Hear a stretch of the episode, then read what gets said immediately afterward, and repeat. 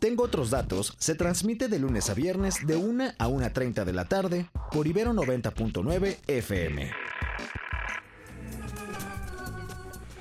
Bienvenidos a Tengo otros datos, bienvenidos a Ibero 90.9, es la una de la tarde con tres minutos dos minutos y ya es lunes, desafortunadamente, otra vez lunes 16 de octubre del 2023. En caso de que esta sea la primera vez que sintonizan esta frecuencia modulada a esta hora, les cuento que yo soy Rox Aguilar y que les voy a estar acompañando los siguientes 30 minutos para platicar eh, de temas sí que tienen que ver con lo que está pasando en nuestro país, pero específicamente y una vez más en temas de migración, porque recordemos se siguen violentando los derechos de las personas migrantes y primero vamos a platicar sobre una investigación eh, bien interesante, dura también, de Gabriela Martínez Córdoba sobre lo que ocurre y lo que pasa en las mujeres que migran a nuestro país o que usan nuestro país eh, como una vía de tránsito y en materia de violencia sexual, obviamente violaciones, pero también muertes eh, gestacionales, pero también las muertes que ellas mismas sufren estando embarazadas y cómo se preparan también mental y físicamente porque saben que van a pasar por todo esto cuando lleguen a nuestro país y desde diferentes partes del mundo. También además vamos a platicar más adelante sobre el eh, seminario de la niñez migrante del Colegio de Sonora y si ustedes quieren ir a ver a Javier Blake, no le vayan a cambiar porque hay regalitos, pero recuerden que tenemos ojo biónico para los cazaboletos, así es que si ustedes cazaboletos, mejor ni lo intente. Pero si usted es fan de 99, de Tengo otros datos y de Javier Blake, por supuesto que hay muchas posibilidades de ganarse uno de estos pases dobles para el viernes en el Teatro Metropolitan. Les recuerdo las vías de contacto arroba ibero 909 FM, el hashtag Tengo otros datos, el teléfono de esta cabina. Ahora sí, la cabina más fría de la Ciudad de México es el 55 529 2599. Y ustedes y yo podemos seguir en contacto en todas las redes sociales a través de la arroba roxaguilar-bajo. ¿Qué tal les fue en el eclipse? Cuéntenos. Es que aquí le pegué al micrófono y mi productora Mónica me volteó a ver con cara de ¿qué estás haciendo? Pero nada, nada más le pegué al micrófono y eh, cuéntenme desde dónde vieron el eclipse, lo vieron o no, fueron de esos necios. A mí me tocó un par de necios que decían que no pasaba nada si volteabas a ver el eclipse sin protección protección alguna. Y yo dije, bueno, ya, si ustedes no se cuidan, yo no soy mamá de nadie para cuidarlos, en fin. Eh, pero por ejemplo, donde yo me encontraba estaba súper nublado y eh, fue complicado verlo. Pero si ustedes se fueron a la UNAM, si estuvieron aquí en la Universidad Iberoamericana, si tomaron fotografías, mándenoslas que... Eh, nos interesa mucho que sean nuestros ojos y nuestros reporteros. Ahora sí, si les parece, vamos a ver qué está pasando en el mundo y en nuestro país. Hoy, hoy, hoy. Integrantes de la comunidad otomí denunciaron ser desalojados con violencia anoche por la policía capitalina y de la Casa de los Pueblos en donde tienen un campamento en exigencia por vivienda digna. Luego de la denuncia, las autoridades aseguraron que fueron los manifestantes quienes agredieron a los agentes. Con eh, los aviones que volaron este fin de semana, ya hay 720 mexicanos repatriados desde Israel. Esto de acuerdo con la Secretaría de Relaciones Exteriores y asegura se le ha dado prioridad a personas de la tercera edad o con condiciones médicas, menores de edad o mujeres embarazadas. Y esta mañana Mario Campos platicó en Radar 99 con Jacobo Dayan, especialista en derechos humanos, sobre los discursos de odio a partir del conflicto entre Israel y Hamas. Vamos a escuchar parte de lo que dijo. Está un poquito más de un minuto, pero de verdad creo que vale mucho la pena ponernos a reflexionar sobre esto que habló Jacobo Dayan. Y esto cae en sentimientos que ya están acendrados con una, una profunda islamofobia en buena parte de Occidente, y también en, con un ancestral e histórico antisemitismo. Entonces esto cae de manera, pues se incendia la pradera de inmediato y lo que hemos visto también son represiones por parte de algunos gobiernos a manifestaciones eh, públicas de respaldo, sobre todo a, la causa palestina en Europa. Detenciones en Francia, detenciones en Alemania, detenciones violentas, vamos. Entonces, este, este fenómeno revive, revive con muchas cosas que, están, que se encuentran latentes en la sociedad, lo que complica porque seguramente esto generará presión a los actores, es decir, eh, eh, los países eh, europeos no querrán lidiar con manifestaciones masivas, eh, tampoco los países árabes, eh, algunos países árabes moderados, o, que no, no, han tomado todavía postura en el conflicto, que tienen un tratado de paz con Israel, pienso en Jordania, empiezan a tener muchas manifestaciones pro-palestinas y eso desestabiliza gobiernos que en teoría uno pensaría tendrían que ser de inmediato aliados de Palestina, eh, es complejo porque este fenómeno, este, este, este conflicto revive cosas que están muy latentes en la sociedad. Pues sí, siempre un agasajo, por supuesto, escuchar a Jacobo Dayan, pero más con estos temas y siempre un llamado a reflexionar, sí, como eh, civiles cualquiera y como habitantes de este mundo, sin importar nuestra labor, pero también un llamado a los medios de comunicación a seguir reflexionando y a mí me da mucho gusto, por ejemplo, que nuestras audiencias sean súper críticas y de pronto nos den jalones de orejas cuando sienten que no estamos equilibrando del todo la información, así es que eh, el jalón de orejas va para nosotros, pero también para todos los medios de comunicación casi que alrededor del mundo. Oigan, las protestas del Poder Judicial siguen en varios estados de nuestro país, incluyendo Ciudad de México. Ahorita estamos viendo, eh, por ejemplo, en la televisión de esta cabina las protestas en Puebla y las protestas en Michoacán. Así es que si andan por allá con cuidado y también eh, pues quédense en nivel 90.9 porque seguramente ya como ocurrió en Radar. Les vamos a seguir dando más información. Les contaba al inicio del programa que em, hay un reportaje bien duro que se llama Mujeres Migrantes, Cuerpos sin Derechos.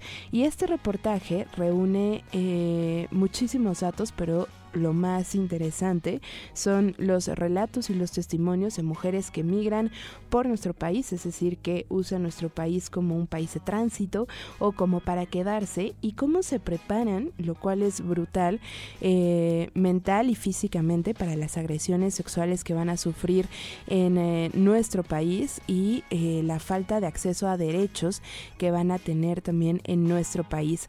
la autora de este reportaje ya está en la línea, Gabriela Martínez Córdoba, autora de Mujeres Migrantes, Cuerpos sin Derechos. Gabriela, ¿nos escuchas? ¿Cómo estás? Hola, ¿cómo estás? Muy buenas tardes. Muy buenas tardes, Gabriela. Gracias por tomarnos la llamada. Oye, eh, desgarrador, por supuesto, la investigación que, que hiciste. Eh, duro también echarle un ojito a la publicación, pero también, y lo que más me llamaba la atención, casi que desde las primeras líneas, es em, que las mujeres migrantes, por testimonios de otras, ¿no? Y por em, la voz que se va pasando, saben a lo que se van a enfrentar eh, eh, cuando lleguen a nuestro país en cuanto crucen la frontera sur.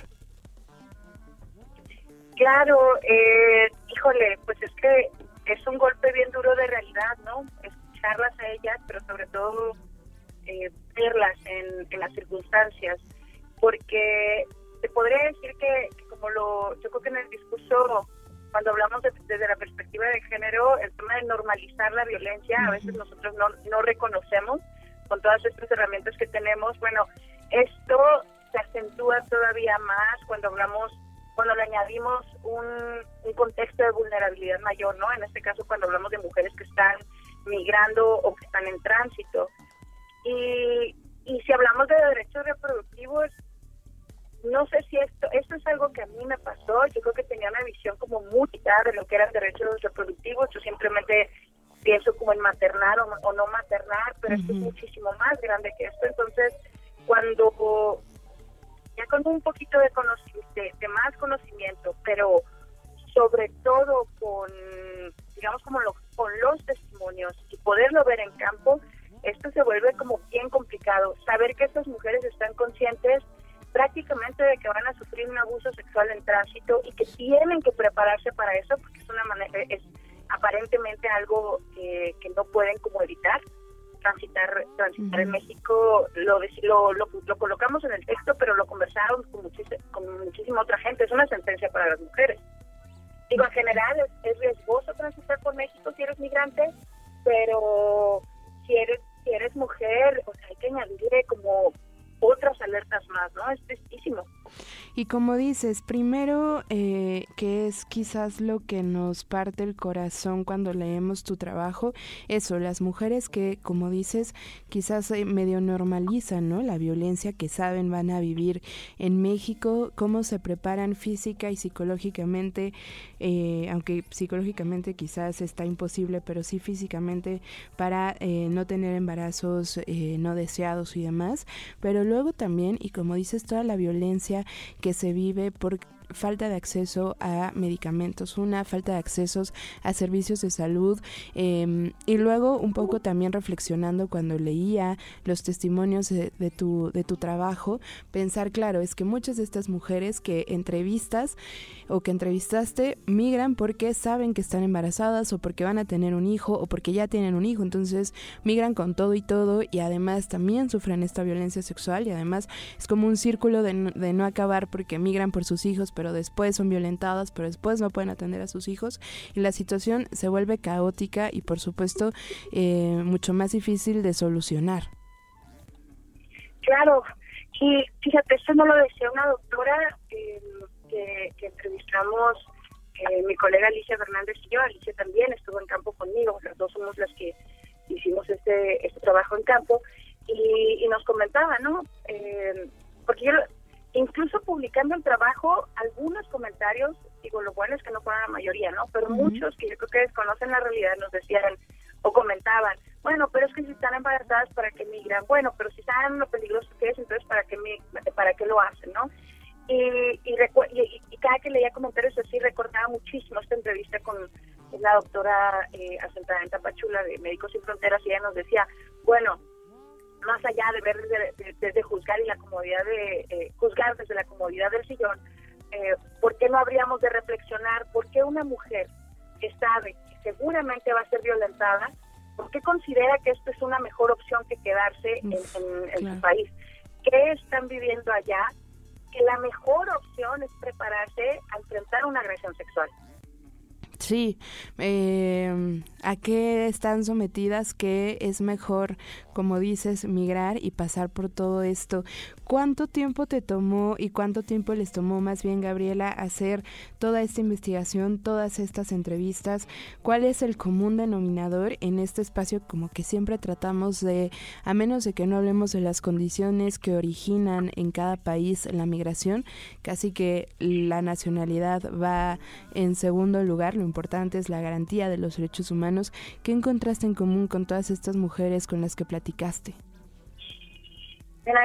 Tardamos el viaje, creo que fue más o menos de un mes y medio aproximadamente, entre algunos, pues no descansos, ¿no? pero me refiero entre, trabajé en Tijuana, y bueno, eso no lo, no lo considero como viaje, ¿no? Pero al el día estábamos trabajando desde julio y terminamos en, en, agosto, pero previa a eso hicimos como la preproducción, es decir, que habíamos hecho entrevistas previas como para decidir cuál iba a ser la ruta que íbamos a seguir. Originalmente, por servidora que iba a ir, iba a trabajar Tijuana, El Salvador y Zapachula.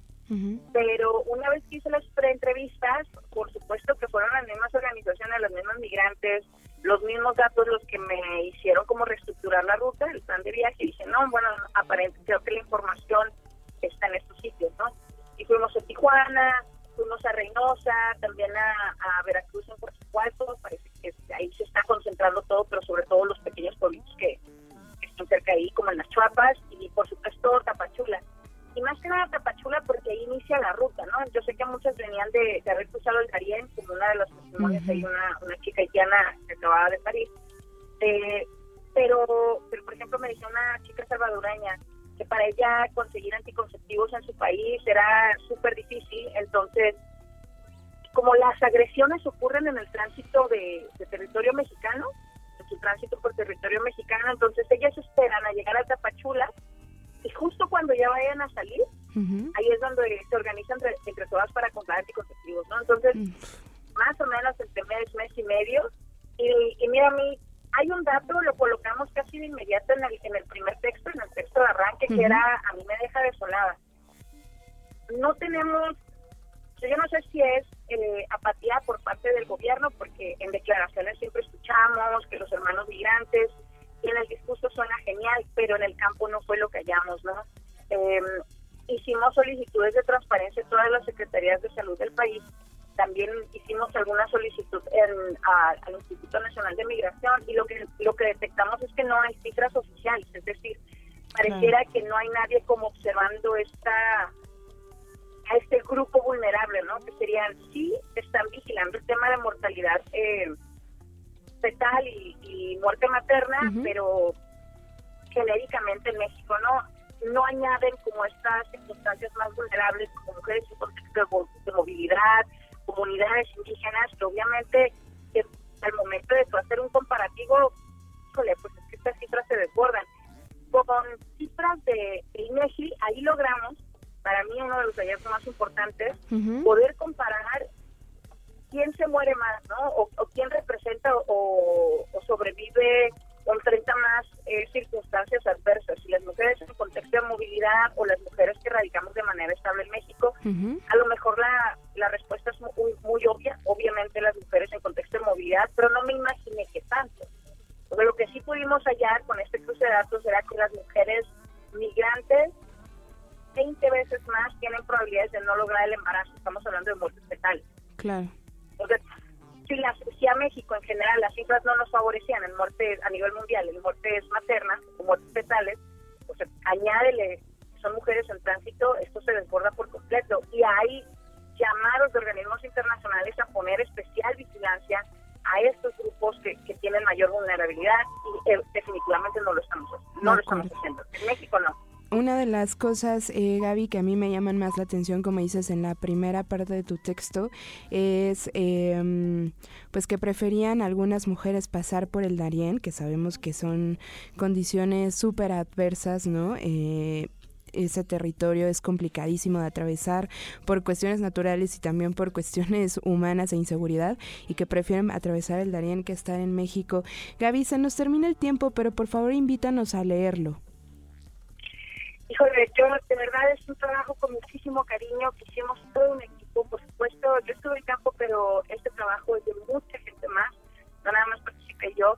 Eh, van a encontrar historias diferentes, creo que con ángulos distintos de lo que hemos escuchado de derechos reproductivos y creemos que vale la pena muchísimo que lo lean, pero sobre todo que reflexionen lo que encuentren en estos textos. Son cuatro historias eh, donde van a ver mujeres que eh, mujeres migrantes que parieron, eh, quiénes son estas organizaciones que están ayudando a que la, maternidad sea en condiciones dignas, pero también van a encontrar videos y un ensayo fotográfico donde son las mujeres migrantes las que cuentan sus circunstancias, ¿no? Nosotros como un canal, pero que ellas sean, ellas fueron las que se apoderaron de la palabra. De acuerdo, de acuerdo, Gaby. Pues ojalá que te podamos tener muy pronto de vuelta. Ay, muchísimas gracias. Nosotros encantados de, de compartir el trabajo a través de Conexión Migrante. Muchísimas gracias, Gabriela Martínez Córdoba, a una de las autoras de Mujeres Migrantes, Cuerpos sin Derechos. Cuerpos sin Derechos, ya desde el título nos dice absolutamente todo. Oigan, eh, sí, Javier Blake, ¿quién quiere ir a ver a Javier Blake? Muy fácil, arroba ibero909fm, el hashtag tengo otros datos, arroba roxaguilar-bajo, ojo, el tweet tiene que tener estas tres menciones y mándenos una foto de eh, cómo vieron, si es que vieron el eclipse, ya sea una foto de la manita, de su manita con el eclipse reflejado, de la caja que usaron para ver la sombra, de los lentes que compraron, si estuvieron en la UNAM, mándenos una fotito y con eso se llevan uno de los pases dobles para ver a Javier Blake. Muchísimas gracias a todos los que se hacen presentes, Alejandro, como siempre. Cat Satélite dice saludos aquí presente y poniéndome al día con la excelente información que nos brindas.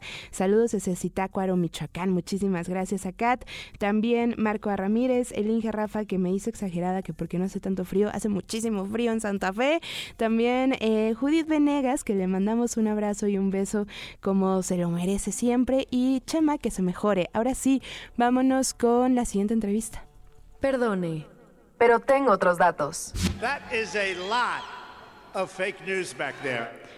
Y cuando hablamos de la violencia que sufren las mujeres migrantes, casi que va de la mano la violencia que sufren los niños, los niños migrantes, los niños en movilidad y que no necesariamente están tan en el ojo público o en las cifras, que si de por sí las mujeres no están en las cifras, los niños menos, y la importancia entonces de que se les sigan garantizando no solo su derecho a la vivienda, a la alimentación, también a la educación. Y esto es bien importante, para eso está también en esta cabina virtual Gloria Siria Valdés Gardea, que es profesora investigadora eh, del Colegio de Sonora y coordinadora del seminario Niñez Migrante. Gloria, gracias por estar acá en Tengo Otros Datos. Hola, muchas gracias. Buenos, buenas tardes. ¿Me escuchan? Te escuchamos perfectamente bien, Gloria. Ya llevan eh, varios años con este seminario y también preguntarte por qué en Sonora y por qué es que deciden voltear a ver a la niñez migrante. Sí, te comento que desde el 2007 aquí en el Colegio de Sonora, que es una institución eh, de investigación en ciencias sociales con nivel maestría y doctorado, abrimos el seminario Niñez Migrante con la idea de visibilizar la presencia de niños, niñas y adolescentes migrantes en la migración internacional. Los niños, niñas y adolescentes acompañados o no acompañados siempre han estado presentes en la migración internacional. Sin embargo, cuando son representados por los estudiosos o eran representados por los estudiosos, eh, los mostraban como eh, entes pasivos, como hijos, como hermanos, como acompañantes pasivos en la migración internacional. Eh, sin embargo, este, eh, los niños, niñas y adolescentes tienen que ser representados en los estudios como eh, actores con agencia propia donde su voz sea representada por ellos mismos, no la voz de ellos eh, representada o contada por la de los adultos. Así es que nuestro objetivo fue este, visibilizar la presencia por Sonora y movernos de una mirada adultocéntrica a una mirada donde los niños nos narran sus propias voces. Estamos hablando y sus propias experiencias. Estamos hablando de niños, niñas y adolescentes acompañados o no acompañados. Este, acompañados es que viajan acompañados de un familiar o de un tutor. Cuando nos referimos a los niños, niñas y adolescentes no acompañados, nos referimos a los niños que no están acompañados por un tutor o, una mamá o un papá, pero no necesariamente viajan solos, ¿verdad? Generalmente viajan con otros menores o en compañía de otros adultos o en compañía de la persona que los va a cruzar, etcétera, etcétera. Ello no quiere decir que no viajen, que, que, no haya casos de niños o adolescentes que viajan completamente solos. Sin embargo, en su mayoría viajan de esa manera. Y para reunirse, me imagino, en el caso de los que no viajan con padres, para reunirse también quiero pensar con sus familiares. Eh, así es. Déjame comentarte que hay son varias las razones por las que los niños, niñas y adolescentes de Centroamérica, de Sudamérica, hemos tenido niños, niñas y adolescentes aquí en Sonora, de la India, de África, de, Jamaica, de Brasil, de este, eh, otras partes del mundo. Los cinco continentes de personas de procedentes de los cinco continentes con personas procedentes de ellos, sí, eh, personas migrantes han estado aquí en Sonora. Es impresionante, ¿verdad? Es inédito que eh, en los últimos años estemos presenciando, ¿verdad?, la llegada de personas migrantes eh, procedentes de los cinco continentes. La razón es en particular que los niños, niñas y adolescentes migrantes, acompañados o no, nos eh, brindan cuando platicamos con ellos son muchas. Sin embargo, se reducen a eh, principalmente en busca de mejorar sus condiciones este, familiares, ¿verdad? van a buscar trabajo. otro punto es vienen huyendo del crimen organizado o vienen huyendo de que este, eh, los grupos delictivos como las maras salvatruchas en Centroamérica, etcétera, los coapten para eh, este, eh, participar con ellos. Y el tercer punto es la reunificación familiar, reunirse con mamá o papá o con algún familiar que está en Estados Unidos. Es muy importante decir que la mayoría de estos niños, niñas y adolescentes tienen redes familiares o de amistades radicando en Estados Unidos que de alguna manera guía su llegada. Y les esperan o, les, y los esperan. Exactamente, exactamente. Gloria, se nos termina el tiempo, pero por favor invítanos a estar pendientes del seminario Niñez Migrante. Claro que sí, mire, yo los invito a seguir las redes del Seminario Niñez Migrante en Facebook e Instagram. También ahí van a poder seguir las actividades que tenemos en el programa de asesorías escolares gratuitas. Es un proyecto de incidencia que tenemos aquí en el Colegio de Sonora donde se les da asesorías escolares a los niños, niñas y adolescentes migrantes de muchas partes del mundo. Es una manera en que la investigación baja a la incidencia. Ahí estaremos bien pendientes, Gloria, y siempre los micrófonos abiertos. Muchas gracias. Gloria Siria Valdés Gardea es profesora investigadora del Colegio de Sonora. Oigan, ya nos vamos, pero muchísimas gracias a Marilí que dice que este noticiero es el que más le gusta. Un abrazo bien fuerte, se quedan en compañía de Random. Gracias a Moni y a Pau en los controles y en la producción. Nos escuchamos el miércoles. Ah, no, no, no, no. Ya les contaré en redes sociales. No nos escuchamos el miércoles, pero van a estar muy bien acompañados. Ahora sí se quedan a cargo de Random y mañana Rodrigo Balvanera. Bye bye. Escucha Tengo otros datos, de lunes a viernes, de 1 a 1.30 de la tarde, por Ibero 90.9 FM.